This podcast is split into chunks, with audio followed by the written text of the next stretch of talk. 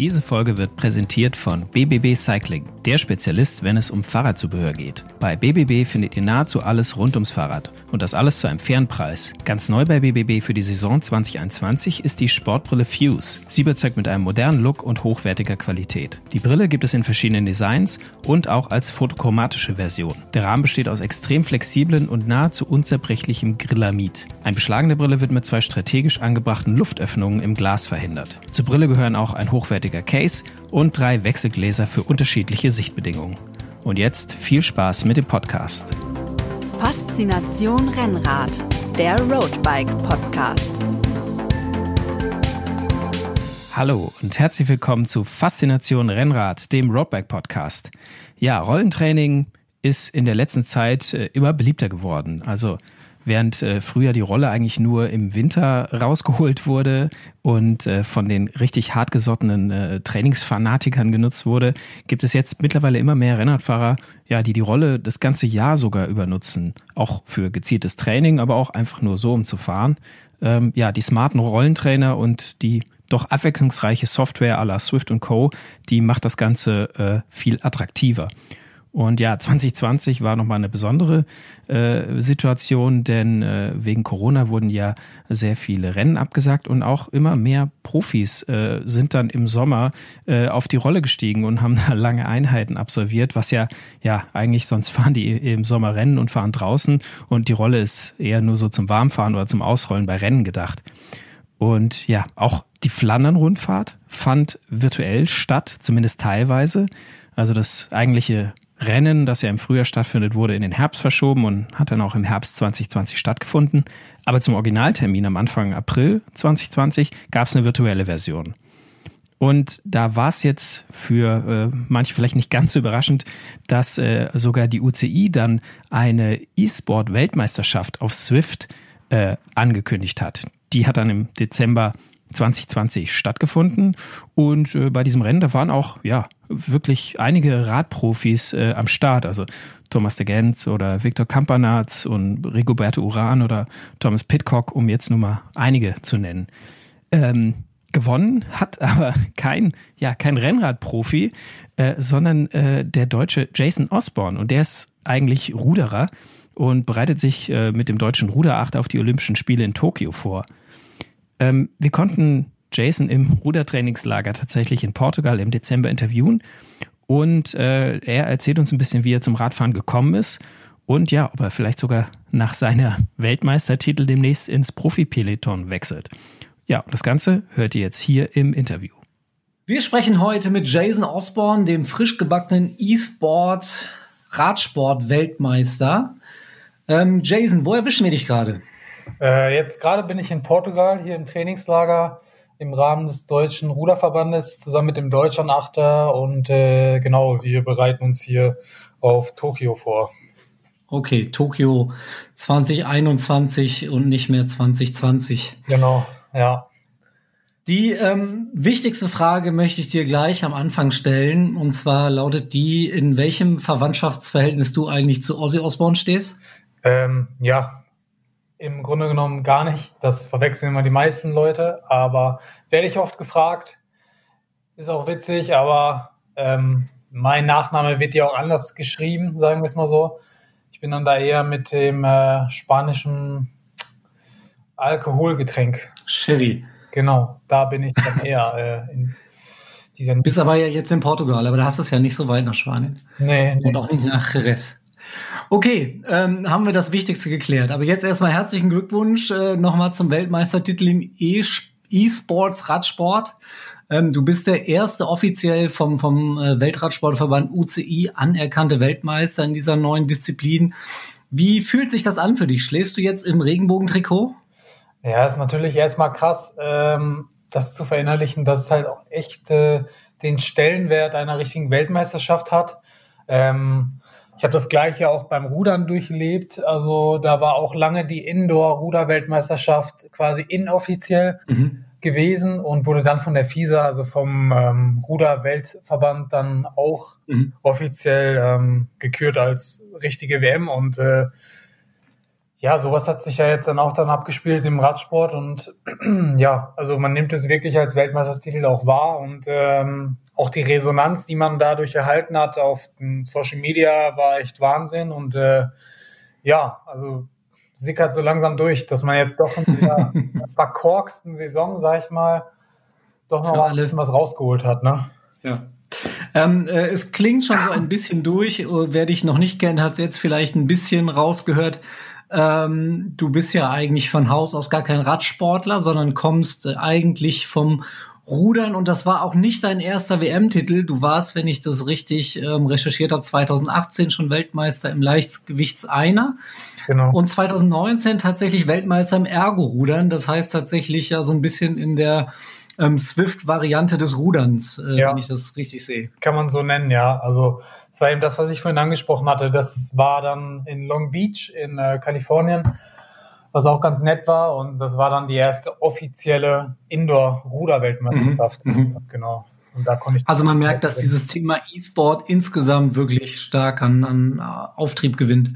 Ja, ja, auf jeden Fall. Also ich meine, Swift ist nochmal eine Ecke ähm, krasser auch mit äh, der Plattform an sich. Äh, ganz so spektakulär ist es jetzt beim Rudern leider noch nicht, ähm, aber ich hoffe, das wird kommen. Und ähm, ja. Mhm. Holen wir mal ein bisschen weiter aus. Ähm, du bist Ruderer, wie gesagt, bereitest dich jetzt auch für die Ruder-Wettkämpfe äh, nächstes Jahr bei den Olympischen Spielen in Tokio vor. Aber wie bist du denn vom Rudern zum Radsport gekommen? Ja, also im Grunde genommen trainieren die meisten Ruderer ähm, neben dem Rudern noch, sage ich mal, eine Komplementärsportart und ähm, zum größten Teil kann man sagen, ist es eigentlich immer Radfahren, weil ähm, okay. ja, man einfach viel Trainingsvolumen darüber schaffen kann und ähm, ist einfach, eine, also ergänzt sich halt super äh, zum Rudern. Mhm. Und ähm, wenn man jetzt mal genauer auf die involvierten Muskelgruppen schaut, ähm, sind da schon auch Ähnlichkeiten. Und von daher war das, also es ist seit 2012 auf jeden Fall ein, ähm, ein zweiter Baustein, sage ich mal so. Okay. Jetzt, jetzt hätte ich als Noob gesagt, dass du ja eigentlich äh, zum Rudern deine Arme brauchst, zum Radfahren eher nicht so sehr. Äh. Ja, also klar, also jetzt Muskelgruppen meine ich natürlich eher untenrum, sag mal so Hüfte, Beine.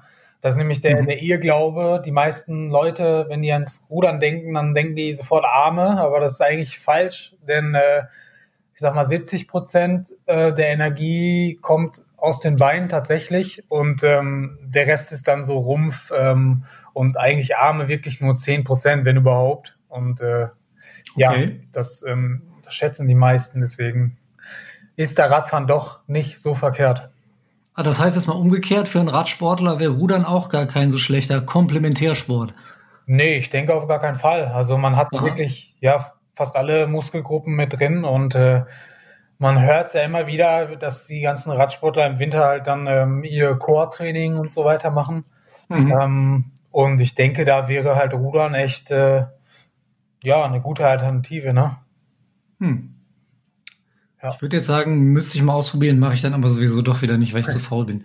Ähm, für viele war, du hast es ja gerade schon angesprochen, die Saison ist überhaupt nicht so gelaufen, wie sie äh, geplant war. Wahrscheinlich für jeden Radsportler und überhaupt für jeden Menschen in der Welt auch dieses Jahr.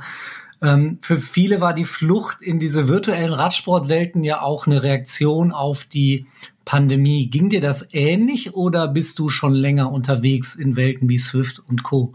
Ja, so unterwegs auf Swift bin ich eigentlich auch seit den Anfangszeiten. Ähm, also Swift ist mir bekannt. Ähm, ich kenne die Plattform und äh, natürlich dann halt, als die Wettkämpfe dann weggefallen sind, äh, hat man immer irgendwie nach, also irgendwas gesucht, was einen irgendwie äh, motiviert und äh, am, am Ball, dass man am Ball bleibt und irgendwie Ziele hat. Mhm. Ähm, und ich habe selbst habe ich erst angefangen mit diesem sag ich mal, ich nenne es mal Ultracycling. Also ich habe mich dann richtig reingesteigert. Das war dann teilweise schon richtiger Wahn, dass man da ähm, immer weiter, immer, also immer schneller, auch dann irgendwann kam noch die Geschwindigkeit dazu. Dann wurden es irgendwie so 200, 300 Kilometer Einheit mit einem 40er Schnitt oder so. Und, äh, Auf Swift? Nee, nee, das ist jetzt Outdoor. Das ist Outdoor. So, okay. Und ähm, ja, Swift kam dann auch danach unmittelbar. Also nach, nach dem ersten Warn kam dann auch Swift weil man einfach gemerkt hat, so, ähm, obwohl es halt digital ist, ähm, ist da doch so ein, so ein Wettkampfcharakter mit drin. Und ähm, ja, wenn man halt mhm. weiß, welche Leute da am Start stehen und äh, ja. das ist dann doch schon auch, kommt schon im Wettkampf ähm, ziemlich nah. Deswegen war das schon echt äh, eine willkommene ähm, Möglichkeit, ne? Da. Mhm. Du, du hast jetzt gerade angesprochen, dass du äh, auch ja offensichtlich dann sogar sehr viel auf der Straße fährst oder auch gefahren bist. Ähm, was ist denn für dich persönlich spannender, äh, draußen oder drinnen fahren? Ähm, ja, ich persönlich, also so, sobald ich draußen fahren kann, fahre ich auch draußen. Also ich ziehe da das äh, Radfahren draußen schon vor. Ähm, ja, auf jeden Fall. Also ist für mich schon spannender, muss ich okay. sagen. Aber ähm, ja, also es ist halt anders als früher, wo man ähm, irgendwie Rolle gefahren ist und dann Swift noch nicht hatte und irgendwie sich ja. den Film äh, reingezogen hat oder ja, irgendwie versucht hat, die Zeit äh, totzuschlagen. Das ist halt jetzt nicht mehr der Fall mit Swift. Das ist halt schon mal sehr, also finde ich sehr, eine sehr gute Entwicklung, dass es halt einfach nicht so langweilig ist, das Rollefahren. Du hast eine komplett andere Motivation, ja, finde ja. ich auch. Wir sollten vielleicht an dieser Stelle einmal kurz erwähnen, dass dieser Podcast nicht von Swift gesponsert wurde. ähm, das heißt, du bist also nicht wie zum Beispiel äh, Triathlon-Profi Lionel Sanders, der ja auch sogar in dem Rennen, in dem WM-Rennen mit dabei war, mhm. ähm, im Prinzip hauptsächlich auf der Rolle unterwegs und gehst nur für die Wettkämpfe nach draußen. Nee, das auf gar keinen Fall. Also ich, ah. ähm, in diese Richtung wird es bei mir definitiv nicht ausschlagen. Ähm, ja, weil irgendwann habe ich dann auch äh, die Schnauze voll vom Rollefahren, sage ich ganz ehrlich. Ja. Aber ich muss sagen, also was dieser Lionel Sanders ja immer, er fährt ja seine Intervalle auch immer da auf Swift. Äh, mhm. Da bin ich eh nicht, weil man halt einfach wirklich äh, ungestörter, ohne Straßenverkehr, ohne Ampeln ja. ähm, seine Intervalle fahren kann. Und deswegen ziehe ich da Swift schon äh, vor. Also, das ist für, für, für viele ein großes Argument. Ne? Ja, ja. definitiv.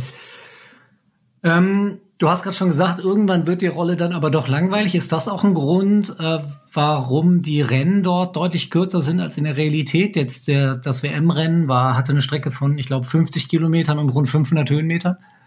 Ja, ich denke schon. Also ich kann mir halt schwer vorstellen, dass äh, so ein auf Swift jemals irgendwie Rennen in der Länge von fünf, sechs mhm. Stunden ausgetragen werden. Das kann, ist für mich nicht äh, vorstellbar. Ähm, ich denke halt, es erzeugt den nötigen Nervenkitzel da über diese Stunde, aber alles drüber hinaus ist dann auch irgendwie ja. zu lang und da ist es dann auch zu langweilig. Und ähm, ja, also so eine Flandern-Rundfahrt oder so, ähm, obwohl die halt sechs Stunden geht, ist halt trotzdem immer Spannung da und äh, man hat das Gefühl, ja. wenn man es guckt, äh, ist eigentlich nie langweilig. Deswegen. Das war genau mein Gedanke tatsächlich ja. auch. Ja. Auch gerade so an die Frühjahrsklassiker und so im Vergleich. Genau. Aber genau, dann lass uns doch mal über das, über das Rennen selber sprechen ja. und deine Fahrt zum WM-Titel. Wie gesagt, das war die erste offizielle E-Sports-Weltmeisterschaft im Radsport. Es ging über eine Strecke von 50 Kilometern und ungefähr 500 Höhenmetern. Und zwar auf der virtuellen Insel äh, Watopia auf der Plattform Swift. Genau. Und ähm, ich hatte deinen Namen im Vorfeld öfter mal gehört, wenn es um Titelkandidaten ging. Aber hast du dir selbst auch echte Chancen ausgerechnet? Ja, definitiv. Also sonst hätte ja? ich äh, das ja auch alles nicht gemacht. Und ähm, auch das Training davor. Ich habe ja quasi echt mein Rudertraining dafür halbwegs auch unterbrochen, ähm, um mich halt da wirklich bestmöglich für vorzubereiten, körperlich zumindest. Und äh, definitiv hatte ich da äh, mir Chancen ausgerechnet. Also gerade auch auf diesem Kurs, weil ich das Segment auch schon öfter gefahren bin, auch hier bei der Swift Tour of Germany, war das ja, ja. immer das Standardsegment, ähm, was da gefahren wurde. Und äh, also Swift Tour of Germany war halt diese, diese Tour, wo Swift quasi durch Deutschland getourt ist und immer an verschiedenen Standorten so eine Challenge gemacht hat, wo es darum ging, wer als schnellster dieses Segment äh, abfährt, der gewinnt irgendeinen Preis oder mhm. so. Und äh, ja, genau. Da war ich halt in Koblenz schon mit dabei und ich glaube bei Rose in Bocholt auch schon mal dabei. Mhm. Und äh, von daher, das Segment ist mir bekannt und meine ein bis zwei Minuten ähm, ja, Power ist halt wirklich äh, sage ich mal so, das, was ich mit am besten kann. Deswegen wusste ich, wenn hm. wenn ich da halbwegs ankomme und vorne dabei bin, ähm, habe ich schon die besten Chancen. Also das heißt, also jetzt so von der Perspektive außen betrachtet, würde man ja sagen, okay, da fährt jemand, der im Radsport verhältnismäßig unbekannt ist, wie ein Jason Osborne, gegen wirkliche Topstars wie Thomas de Gent, wie Jack Haig, wie Esteban Chavez oder Edward Borsenhagen, die alle dabei waren, richtig gestandene Profis, die alle schon große ähm, Erfolge draußen auf der Straße gefeiert haben. Und da denkt man ja eigentlich, okay, was soll er da für eine Chance haben? Ähm, meinst du, du hast einen Vorteil dadurch, dass du dich einfach viel besser in dieser virtuellen Welt auskennst? Ich würde es eher so bezeichnen, dass die Profis sich auf der Straße vermutlich besser auskennen. Aber wenn wir jetzt auf Swift halt schauen, da kommt es ja eigentlich wirklich nur auf Wattwerte an und äh, wie viel kann man treten. Und ähm, ja, aber treten können ja auch alle. Ja, da weiß ich halt einfach, dass meine, meine Werte jetzt definitiv ausreichen, um in der World Tour mitzufahren. Und von daher habe ich mir darüber jetzt nicht unbedingt die Gedanken mhm. gemacht. Was die Leute da halt können, ist halt auch auf der Straße richtig Rennen zu fahren und da muss ich halt noch meine Erfahrungen sammeln. Ähm, aber mhm. besser ist natürlich so ein Format wie Swift dann äh, für mich selbst, ne? dass ich da halt ja. Genau mir weniger Gedanken machen muss um die reine Leistung jetzt äh, im Vergleich zu den World Tour Fahrern. Ähm, und äh, so Sachen wie Taktik und durchs Feld fahren da halt echt ja. eigentlich im Grunde genommen keine Rolle spielen. Ne? Du hast es ja gerade selber schon angesprochen. Jetzt so aus der Zuschauerperspektive war das Rennen auf Atopia nicht das Spannendste, was ich in meinem Leben radsportlich erlebt habe, um ja. es mal so zu sagen. Ähm, bis auf das Finale halt vielleicht. Aber wie, wie lief es denn aus deiner Sicht, das Rennen? Das kriegt man ja auch ganz anders mit ähm, in, diesem, in dieser virtuellen Welt. Man sieht ja gar nicht, wie es euch eigentlich wirklich geht, so großartig. Ja, Im Grunde genommen war es eigentlich so, wir haben es vorher einstudiert, den Kurs, wir kannten den, haben das auch nochmal mit den Leuten vom BDR auch nochmal alles analysiert und die ganzen Stellen, ähm, die wichtig sind, alle quasi einstudiert und es war eigentlich wie, also wir waren ja alle über Funk verbunden, über Discord. Ähm, Aha, okay. Und haben halt dadurch die Ansagen bekommen und äh, dann mhm. eigentlich wie so eine geführte Tour durch das Rennen. Das heißt, das war, das war kein Zufall, ja. dass, dass Jonas Rapp dir dann da fast in klassischer Manier den Sprint angezogen hat. Na, das würde ich auch eher als Glücksfall bezeichnen, weil wir hatten im Grunde genommen keine Teamtaktik. Also es war jetzt nicht, äh, jeder konnte gewinnen äh, innerhalb des Teams. Also es äh, ja, wurde da jetzt kein Klang jetzt gerade so, weil du meintest, ihr werdet alle über Funk verbunden gewesen. Ja, das auf jeden Fall. Aber wir, ähm, wir haben jedem die Chance eingeräumt, äh, da gewinnen zu können. Es war jetzt nicht, dass man dann Kapitän ausgesucht hat oder so, für den andere dann arbeiten. Und ähm, ja, also ne, deswegen, das war ein absoluter Glücksfall, dass dann gerade in diesem Moment Jonas da vorne gefahren ist und äh, das sah wirklich so aus, als hättet ihr das wirklich ja, einstudiert und genau auf äh, die Position bezogen durchgezogen dann. Ja, also das war wirklich, wenn man sich im Nachhinein in der Wiederholung nochmal anguckt, das sah wie eine genau. geplante Attacke aus und äh, ja, wie aus dem Bilderbuch irgendwie. Aber ja, also es ist komisch, aber auch quasi ein bisschen Glück war mit dabei, ne? Ja, also wer das Rennen nicht gesehen hat, man kann sich es auf jeden Fall ähm, über den GCN oder Eurosport Player noch im Nachhinein angucken. Ich glaube auch über YouTube. Auf ich bin YouTube mir nicht ganz, auch nochmal, ja. Ja, genau. Und da haben wir so die, die letzten, ja, die letzten ein, zwei Kilometer sich angucken. Ab Stunde 50 äh, auf dem YouTube-Video, auf dem Swift-Channel. Ja. Da ist äh, der finale Anstieg. Also für alle, die es sehen wollen. Wie wichtig sind denn dann tatsächlich auch diese Power-Ups, die es ja dann zum Beispiel im realen Radsport in der Form auch nicht gibt? Dass du dann auf einmal 10% leichter oder ich war 15% aerodynamischer bist auf Knopfdruck? Ja, also die haben ja jetzt quasi da eine ganze Menge an Power-Ups noch rausgenommen. Also das waren ja, ich glaube, es gibt vier oder fünf. Und ähm, für das Rennen zugelassen waren aber nur der Aerohelm und die Feder. Die ja. Feder macht einen, glaube ich, neuneinhalb Kilo leichter für 20 Sekunden. 10 Prozent habe ich gelesen. Ja, irgendwie sowas. Und der Aerohelm. Ähm, das sind bei dir wahrscheinlich nicht 9,5 Kilo, oder? 10 Prozent. Nee, nee, ja, so sieben, ja. Ja.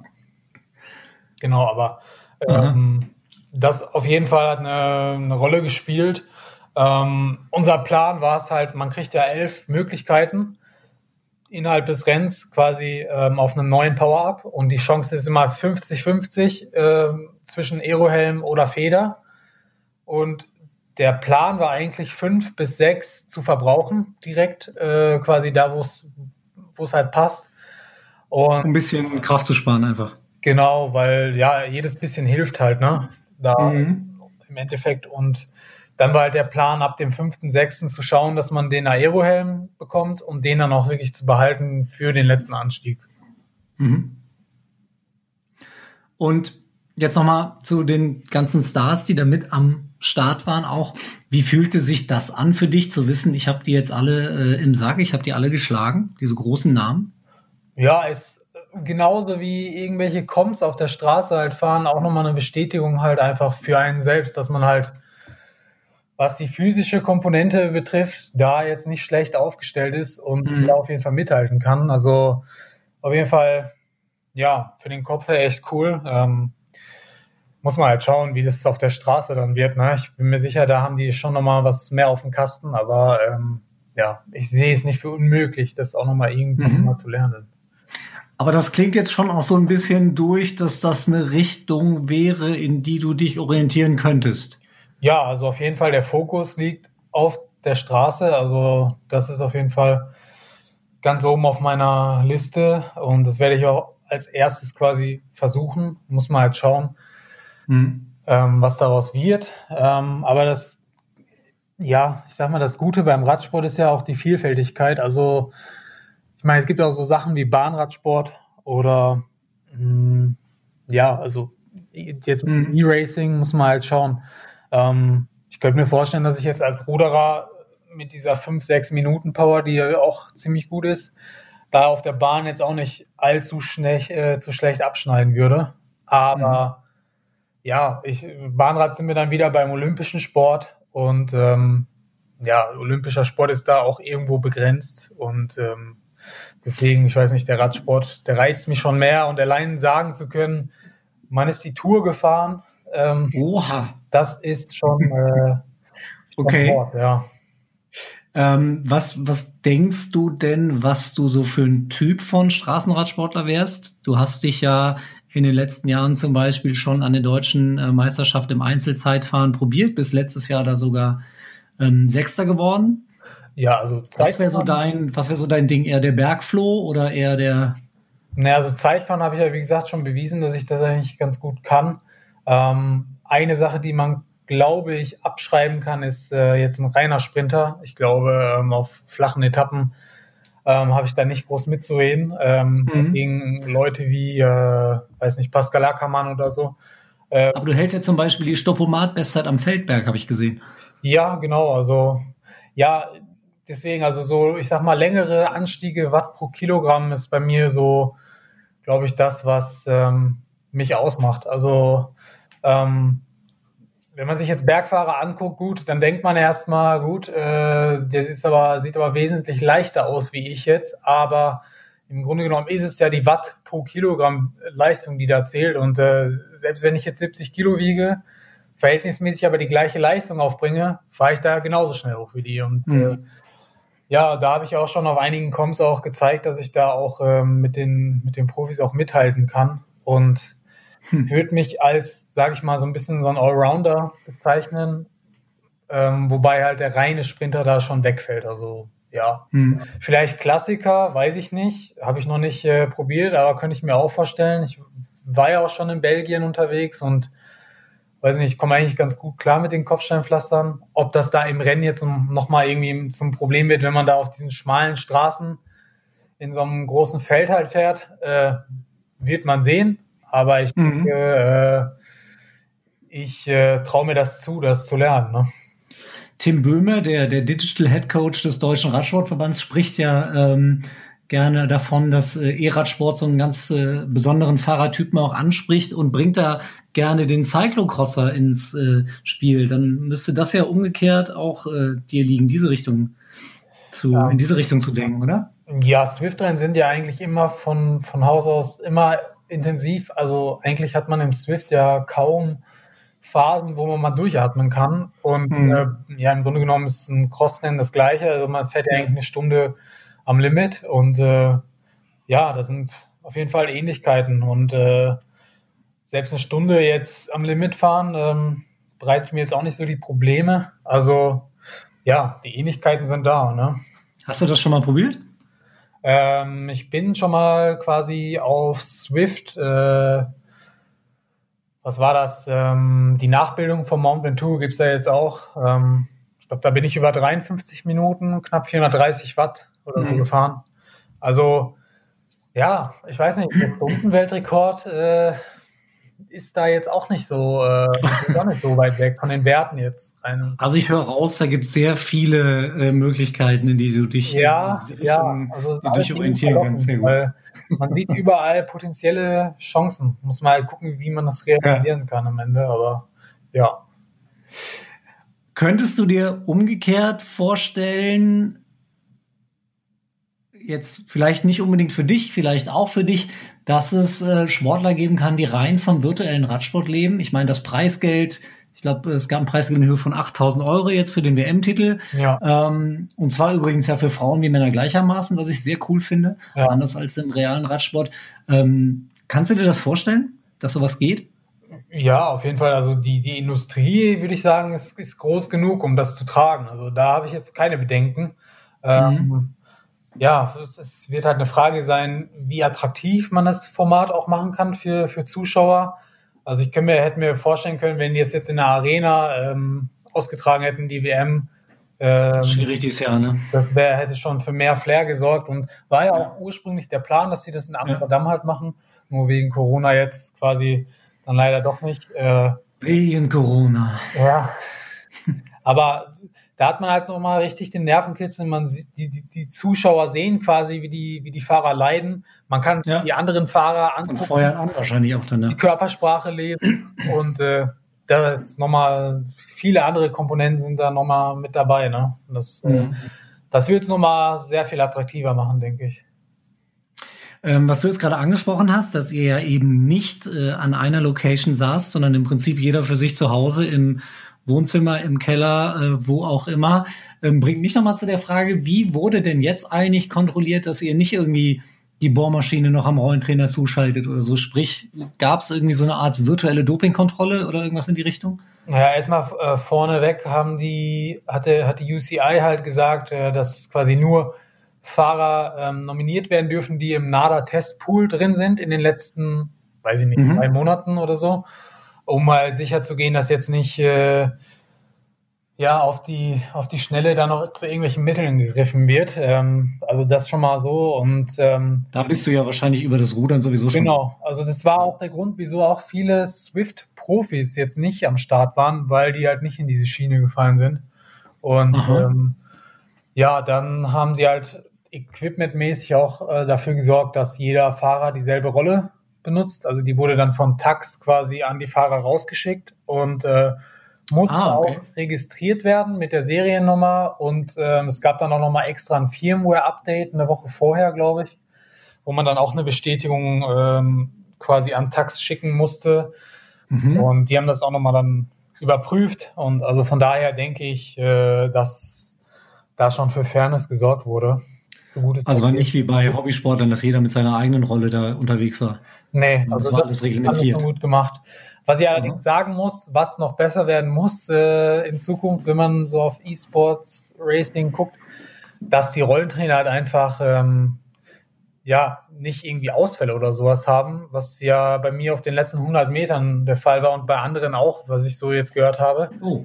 Ähm, also man hat auf jeden Fall ja sich gewundert, warum auf einmal relativ früh gestandene Sportler einen sehr, sehr hohen Rückstand hatten, ne? die dann wahrscheinlich. Ja, also ich hatte, ich konnte echt von Glück sprechen, weil ich sag mal, der letzte Anstieg ähm, ist bei mir halt der Ausfall an, auf dem auf dem Flachstück dann gekommen und somit mhm. bin ich halt ins Ziel noch reingerollt äh, quasi ohne wirklich zu treten. Also ich hatte man, das hat man auch gesehen dann am Ende, wo mein Avatar Trittfrequenz 120 gefahren ist, aber halt mhm. halt 0 Watt da standen. Ne? Und okay. Ja, also hätte auch ein äh, bisschen früher passieren können und dann hätte es mich, glaube ich, ja. viel gekostet. Das wäre jetzt natürlich für dich sehr ärgerlich gewesen, aber auf der anderen Seite macht es das ja fast schon wieder ein bisschen real, denn auf der Straße kannst du ja auch jederzeit irgendwie einen Reifenschaden oder einen Kettenriss oder was auch immer haben.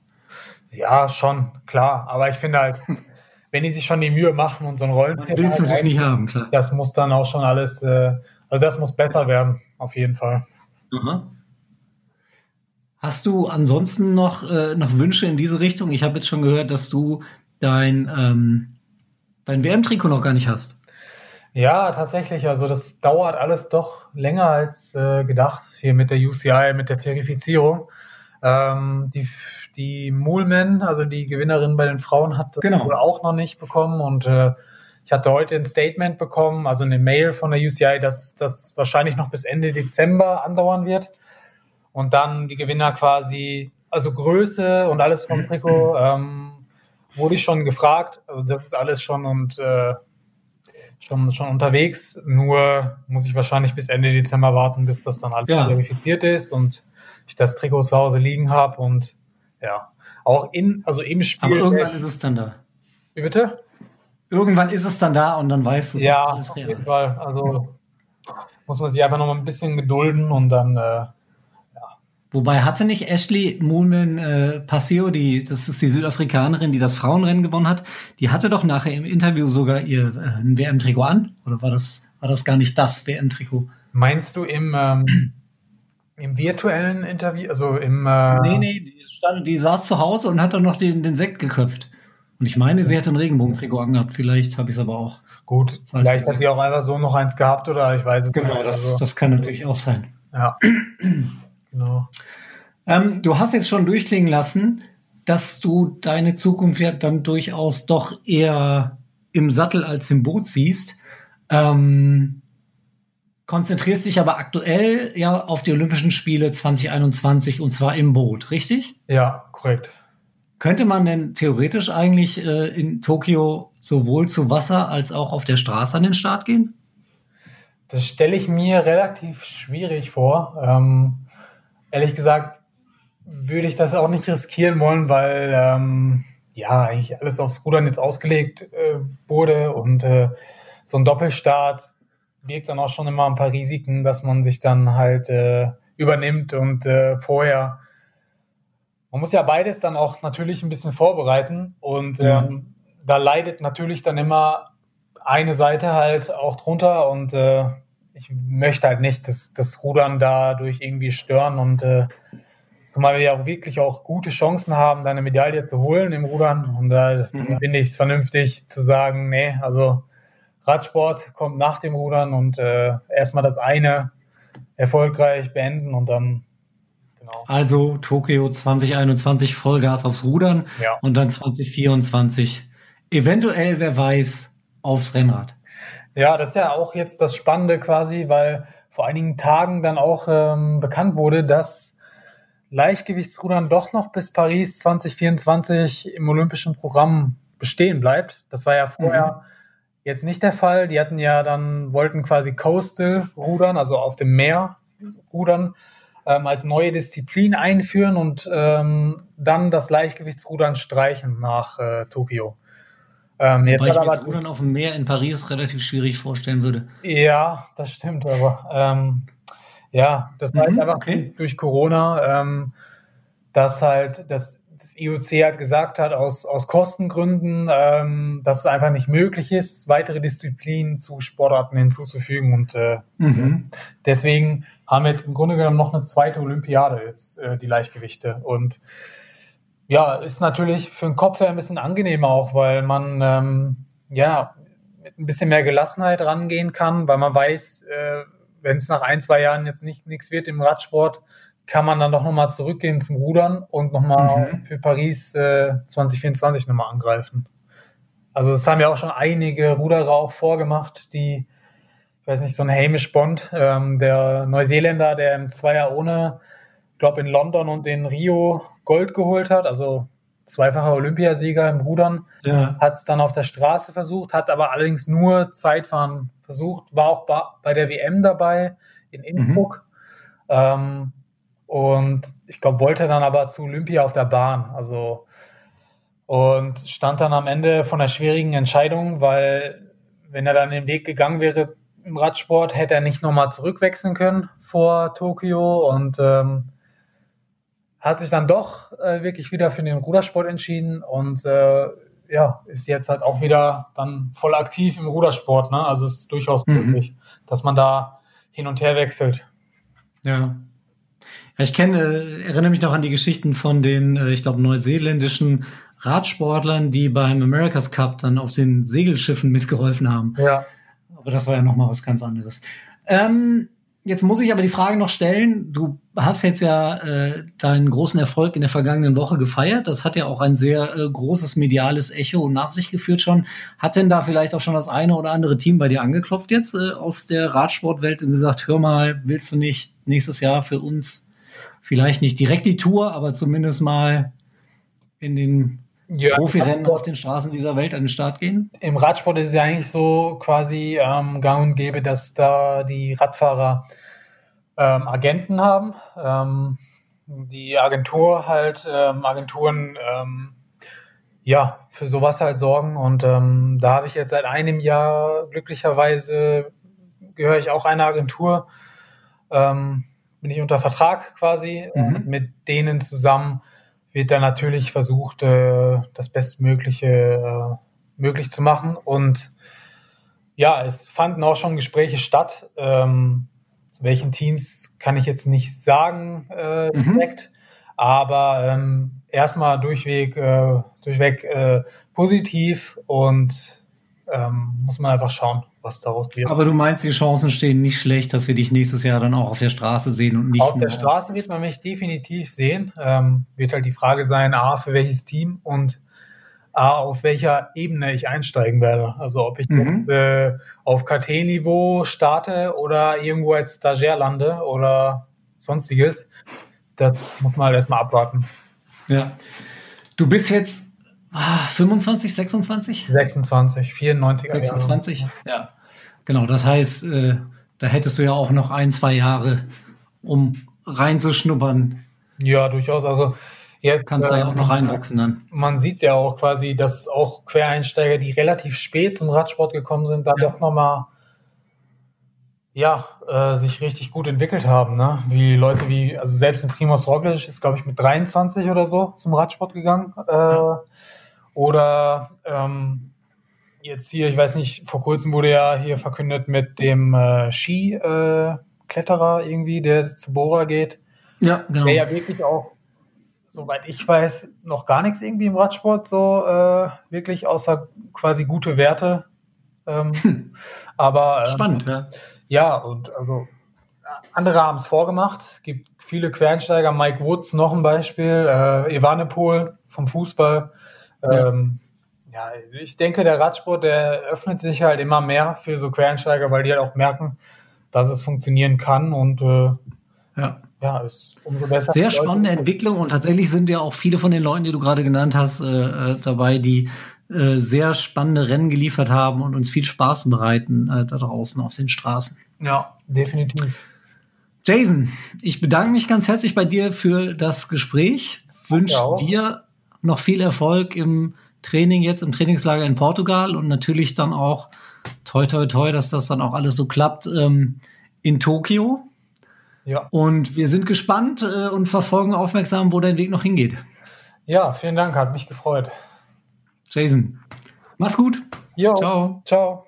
Ja, das hört sich ja wirklich äh, ganz spannend an. Wir drücken jetzt Jason erstmal die Daumen für die Rudermedaille in Tokio 2021, aber wir sind natürlich schon äh, gespannt, wann wir ihn denn bei einem Radrennen eine Startlinie sehen, also nicht nur virtuell, sondern äh, live und in Farbe. Denn ja, so wie sich das anhört, scheint es da ja schon erste Überlegungen und Pläne zu geben.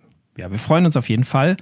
Und äh, ja, wenn euch der Podcast gefallen hat oder auch nicht, oder wenn ihr Anregungen habt und äh, vielleicht auch Themenideen, über was wir in einer der nächsten Folgen sprechen können, dann schickt uns doch eine E-Mail an podcast at roadbike.de und äh, Roadbike gibt es ja nicht nur als Podcast, wir machen auch jeden Monat ein tolles Heft.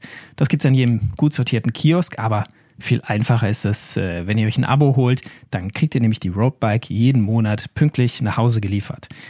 Wie könnte es einfacher sein? Im Internet gibt es uns auf roadbike.de und auf den sozialen Netzwerken, auf Twitter, Facebook und Instagram. Da findet ihr uns als Roadbike Magazin. Ja, wir hoffen, es hat euch gefallen und ihr hört auch nächstes Mal wieder rein. Bis dahin, ciao. Faszination Rennrad, der Roadbike Podcast.